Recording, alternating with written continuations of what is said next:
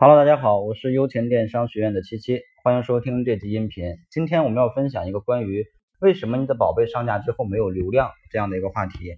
如果喜欢我的音频呢，可以点击下方的订阅，我会持续每天为大家更新淘宝电商的知识。当然，如果你有更多的疑问想要咨询了解的话呢，欢迎添加我的个人微信幺六零七三三八九八七。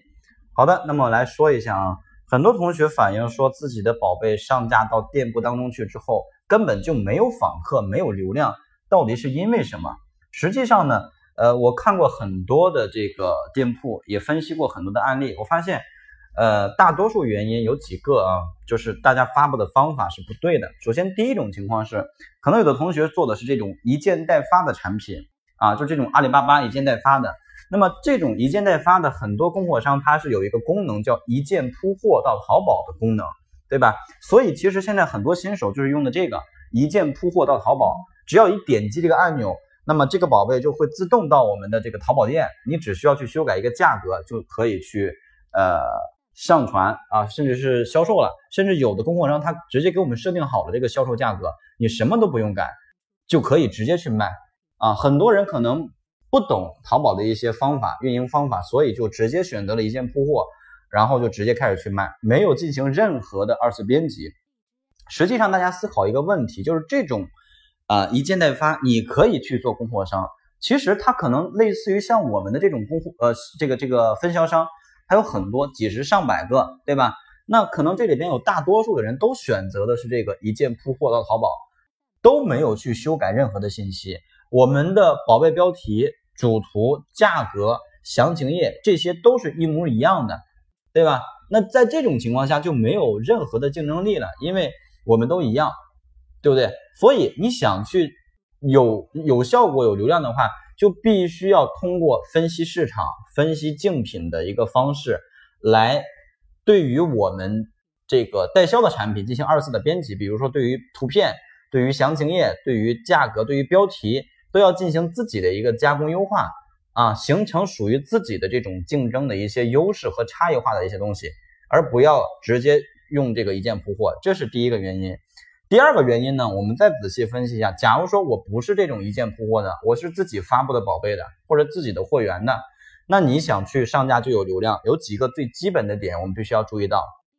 首先，第一呢，就是我们发布的时候类目必须要选择对，以及第二点就是你发布的时候呢。呃，他会要求我们来填写这个宝贝属性。那宝贝属性现在有很多内容是选填项，就是你可以填，也可以不填啊。有一些东西是必填项，但是我发现有一部分同学就是只把必填项的这个属性填写上了，因为填上必填项就能发布宝贝了。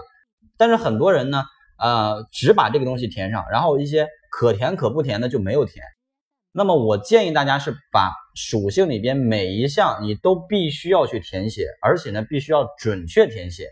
为什么？因为这个东西它会直接影响到我们的类目的匹配性，以及会影响到我们的一些类目的流量。所以呢，属性必须要完整并且准确的填写。那第三点就是你的主图必须要有创意，要有点击率。为什么呢？因为很多人的店铺它属于是那种，它可能在某些关键词下它有排名。对吧？就是别人搜这个词，它有有一定的展现机会，但是没有流量。为什么？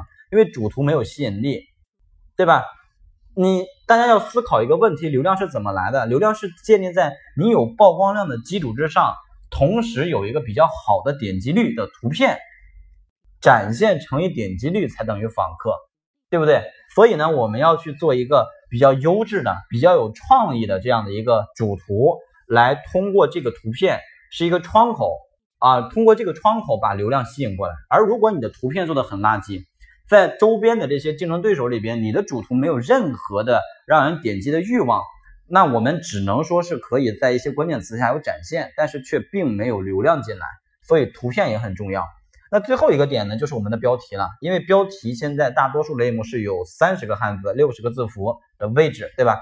那仅有的这三十个汉字，你怎么最大化的利用来填写上我们的？产品适用的一些关键词，因为关键词每一个关键词其实都是一个流量入口，对吧？每一个客户跟每一个客户可能会搜索的词不一样，所以我们要做的是最大化的让你的标题当中去包含更多客户会搜索到的关键词，来去这个呃扩大我们店铺的一个流量的入口。当然，我们前提是要进行关键词的一些分析，你不要把一些根本就没有人搜的词放到标题上来浪费位啊，浪费我们标题的位置，对不对？所以这个东西必须要经过一些软件进行这个相关的数据查询分析，利用一些有效果的关键词来组合我们的标题，好吧？